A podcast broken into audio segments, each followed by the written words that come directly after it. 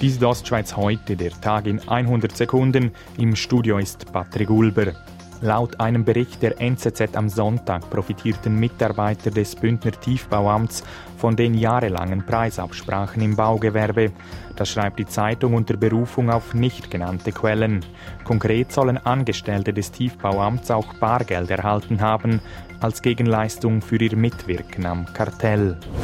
Bundesrätin Simonetta Sommaruga lobte anlässlich des Städtetages in Chur vom Donnerstag die Schweizer Städte. Die Städte sind wichtig für die Schweiz, die sind häufig innovativ, die gehen ein bisschen voran.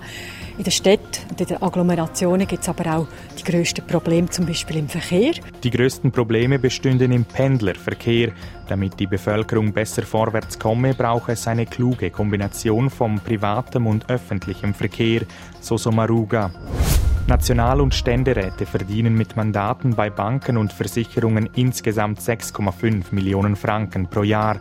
Zu diesem Schluss kommt laut dem Sonntagsblick eine noch nicht veröffentlichte Studie, welche der Zeitung vorliege. Am lukrativsten sind demnach Mandate in der Finanzbranche. 5 Millionen der insgesamt 6,5 Millionen Franken entfallen auf diese. Zum Sport Mountainbike. Heute Abend um 20.50 Uhr startet das letzte Weltcuprennen dieser Saison. Den Gesamtweltcup-Sieg hat sich der Bündner Nino Schurter bereits gesichert, zum siebten Mal.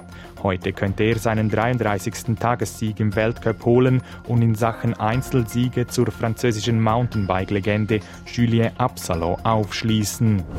Dies ist Ostschweiz heute, der Tag in 100 Sekunden, auch als Podcast erhältlich.